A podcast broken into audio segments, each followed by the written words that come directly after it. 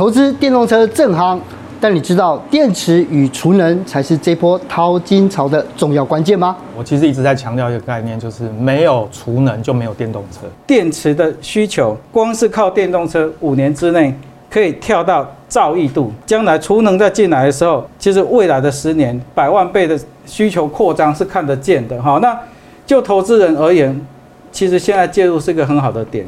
今天我们就找来电机博士许建仲与基金经理人叶松炫，要来告诉我们如何抓住蓝海商机。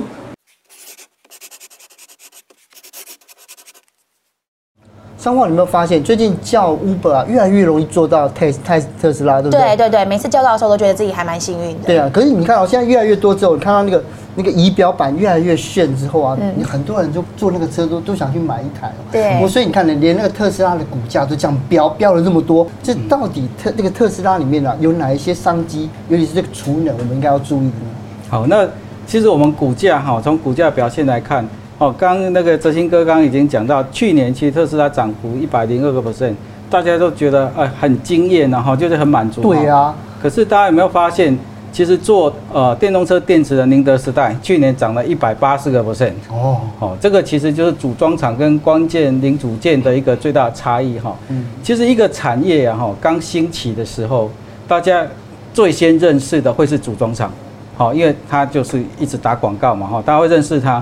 可是慢慢慢慢，大家会觉得，哎呦，组装厂的毛利率其实普遍不高，嗯，而且它的命运呢就是。只能一路走低。对哦，我们举例啊哈，现在大家认识的啊电动车大概就是最大就特斯拉哈，那大陆有一些蔚来啊、小鹏那些，对不对？可是大家想想看哦，我们现在认识的其他车厂，未来会消失吗？不会，应该不会，它通通会转型成电动车厂。哦，所以未来可能你认识的一家电动车会变成几百家电动车。哦，那大家想想看，它的毛利率就是一路走低哈。嗯。可是每一个产业都一样，越往上游走，它的加速越少，它的毛利率越能稳定在常态性的高。电动车其实它的关键零组件是什么？其实就电池哦，因为成本最高哈。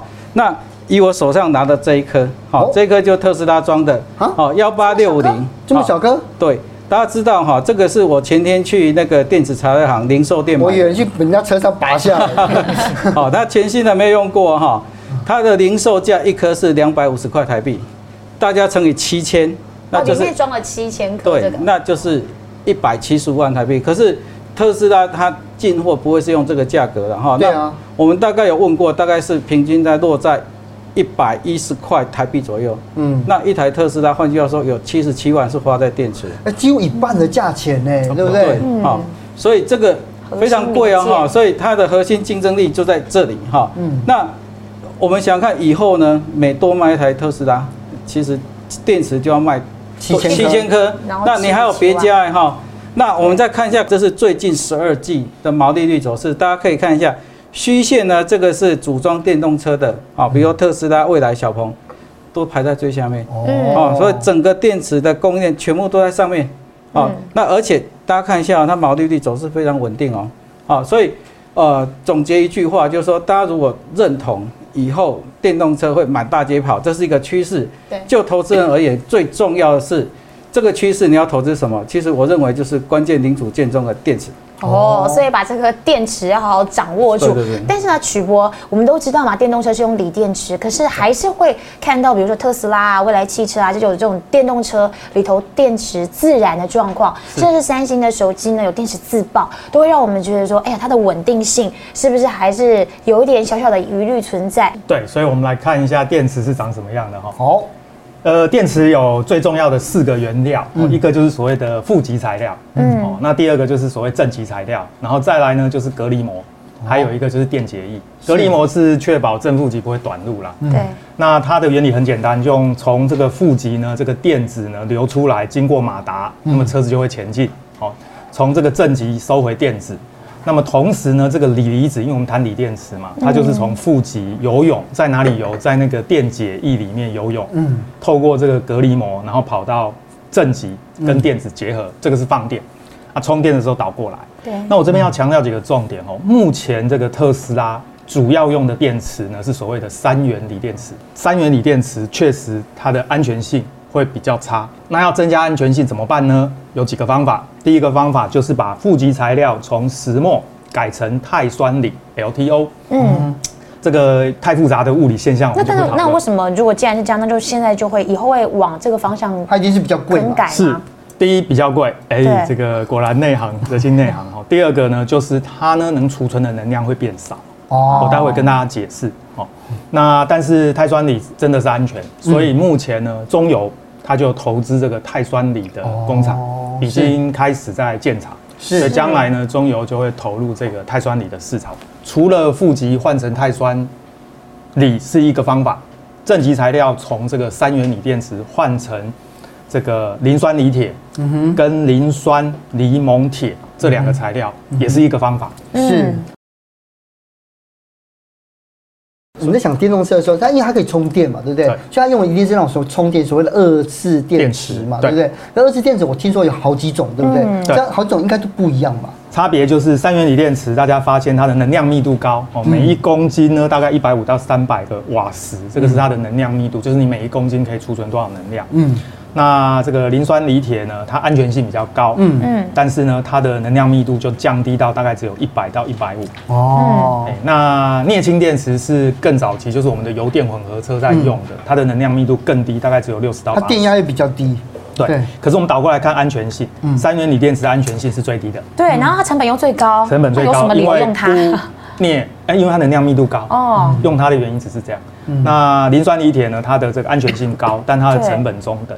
那镍氢呢，也是安全性高、成本重的。嗯，哦，是，所以你看这这边看起来的话，就是除了车子啊，车子的这种二次电池之外啊，另外一个就是充电桩嘛，对不对？对。如果说我们，我如果说我们的充电的设备，应该说储能能够解决的话，那充电桩的话，应该又要怎么看呢？对，嗯，所以很重要的观念哦，我其实一直在强调一个概念，就是没有储能就没有电动车。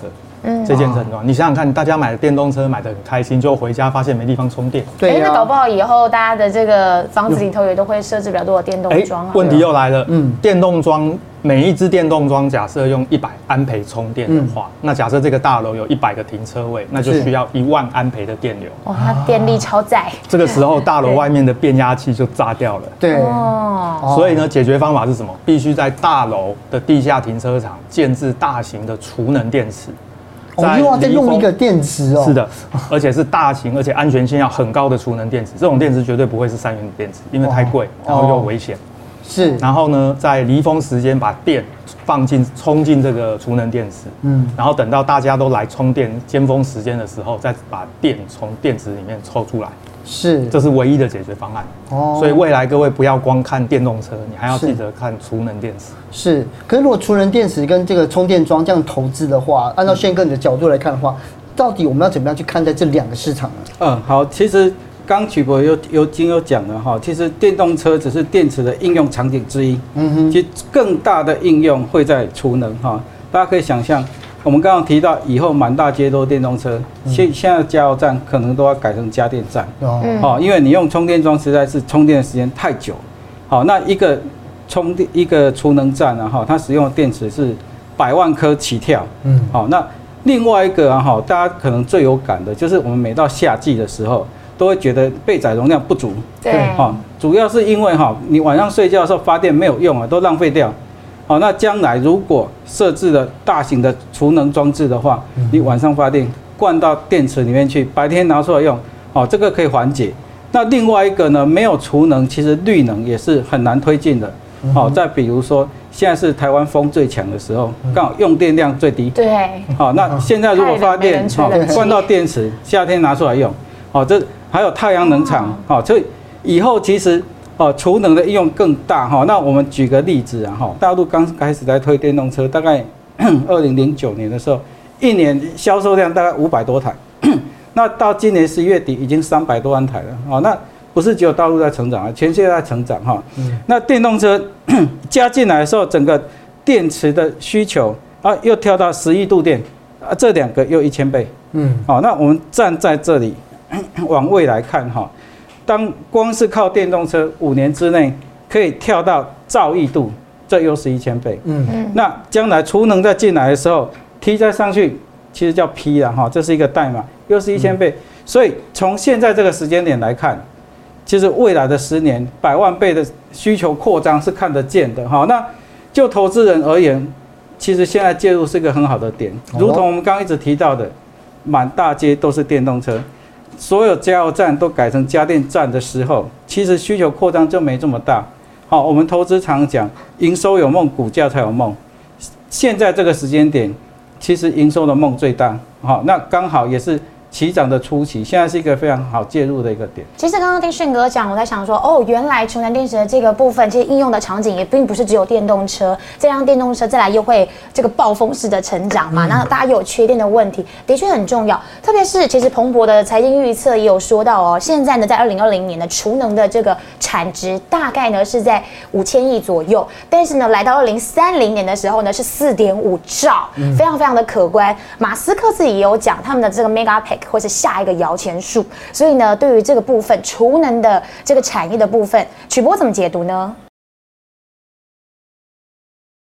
在中油，各位知道，在台湾有两千多个加油站。对，第一个要改革的就是会把加油站的一半换成充电站。嗯，那我刚刚有说了，充电站一定要配储能电池，嗯、这样子电力系统才不需要大量的改变。嗯，所以中油其实已经投入刚刚说这个碳酸锂的这一个生产。嗯，那接下来它就开始要建置这个储能电池，所以这边呢，就他们已经在这个某些地方做这个示范站。我们这样简单看，就是传统加油站变成。加油站加上充电的服务，那再来呢？它在这个台南的前锋路已经做了示范站。这个示范站呢，当然要跟绿能结合，嗯，所以它有结合这个所谓太阳能跟这个储能系统，那来做这个充电跟这个电力的调度。那最后一个就是嘉义，哦，它在嘉义的信义路呢，也做了这个太阳能跟传统的电网，就是一般的电网呢，来配合。那么创能呢，就是产生能量，就是太阳能嘛。那么储能呢，就是这个储能的电池。那么最终的目标就是希望呢，能够让这个电动车可以拿来充电。嗯，其实刚刚听曲博还有轩哥讲了这么多，感觉电池啊和储能啊这两个部分的产业好像前景无限。可是这样看听起来，我到底要买什么？对，我到底要怎么下手投资？好，那刚刚曲博其实有提到电池的构造哈，有正极、分隔膜、电解液这些哈。那其实每一个部分都有专业的厂商在做哈。那以电池来说，我们看一下最上游的，除了锂矿以外，正极来讲，其实美美国的雅宝其实是世界上市占率最高的哈。那电解液的话，我们可以看到恩捷啊哈，多佛多这个都很高。那类似这个哈，大家我觉得大家参考一下就好，因为我们投资人如果一个一个去买，好，那其实它每个时期涨的呃材料都不一样，对啊，那干脆就买一个 ETF 一个组合，把它包装起来，对。那另外一个，我们刚刚讲到，呃，电池另外一个场景是储能啊，哈。其实我们简单讲哈，七千颗放在车上，它就叫动力电池；百万颗放在储能站，它就是储能电池。嗯。那用的东西就是刚刚那颗一模一样，一模一样。好，那底下 对，好，那现在呢，全球很很特别，就是说，电池的组装厂哈，几乎是中国一家独大。好，那接下来日韩排在后面，可是储能刚好反过来，美国一家独大。大家刚想想看，特斯拉哈，其实我们都知道，特斯拉他不认为他自己是汽车公司哦，他认为他自己是能源管理公司。哦，我认为他是三 C 公司。好，所以其实他，我们看到有时候那个水灾过后，大家特斯拉有没有接着就开始充电？其实本身特斯拉就是一种储能装置，这美国遥遥领先，这个也是可以理解哈。所以，所以我这个 ETF 里面。有两大全值股，其实就是美国的储能公司哈，所以我觉得综合这样呃弄弄成 ETF，大家去投资其实比较方便，就不用自己去组合。嗯，可是既然如此啊，因为下班经济学从二零一九年开始，我们就讲说电动车是未来的趋势。可是呢，既然是未来的趋势啊，无论是产业面还是金融投资面啊，到底两位的看法是怎么样？那我说曲博，你先来好了。对，呃，刚刚也有谈到嘛，其实这个时间点呢。其实正是电池还有电动车要大量成长的时候。是我们今天在路上看的大部分都还是传统的车。对对，就代表这个市场其实归纳量非常的大。嗯，所以这个时间点当然确实是投资。就是大家都没穿鞋的概念嘛，所以大家都要买鞋。对。至于投资的标的要怎么做呢？这个当然是炫哥就比较熟了。是。好，大家可以看一下整个电池供应链的股价走势了哈。我们可以看一下，以这条虚线，好，就是。往下呢是电池的组装厂，哈，那往上呢其实就是电池的零组件，嗯，啊，那其实看一下涨幅哈，都远高于下游的组装厂。嗯，哦，所以我们刚刚讲就是说，当一个产业起来的时候，其实关键零组件，好，它其实第一个它其实股本也小了，哈，第二个它竞争力也少，毛利率高，哈，所以其实股价还是反映基本面，哈。那我们看一下整体哈的走势的话，大家可以看一下这个整体电池的走势，其实它成名了好多年哦。嗯，主要是因为我们刚刚说。其实，在 NB 手机的时代，你电池的需求量早就饱和了，没有成长性。一直到去年电动车加入，好，那现在电动车其实才刚起步啊，哈，大家不要看这么陡吓到。其实一个产业刚开始的时候，其实这种角度本来就是正常的，然后所以。我觉得，呃，现在是一个非常好的时间点去介入一个电池跟储能的 ETF。是，可是因为呢，我们在想到就是这些企业的龙头产业，要么就是国外的，对，不对？就是美国或者是中国，对不对？那第二个组成 ETF 的时候，其实大家又有又有想说，到底要怎么样去选择？因为实际上我看到还是有很多不同的商品可以让投资投资朋友去参考啊。好，那其实最后呃提醒各位观众朋友啊，哈，就是说。现在电动车主题的 ETF 其实蛮多的，好，但是像中信电池及储能这种专注于整个电池的供应链跟储能科技的，呃呃 ETF，其实全球上应该是唯一的哈。那可能也有人会提到说海外有一档哈，但是呃它比较偏矿业类股哈，它其实没有像强调就是说电池跟储能并重的。哦，所以我觉得这是投资人非常好的一个选择。是，所以像三黄线，今天听完话，应该是可以来试试看。对，对，对我非常感兴趣，因为其实听起来，哦，原来大家都一直在追电动车，但其实电池、储能这些才是更重要的。是，而且未来成长空间很大。那如果我可以买一个 ETF 包山包海，觉得不错。所以真的是二零二二年，真的就是那个 NFT 跟这个电池储能，对不对？来，今天谢谢两位，谢谢，谢谢，谢谢。啊。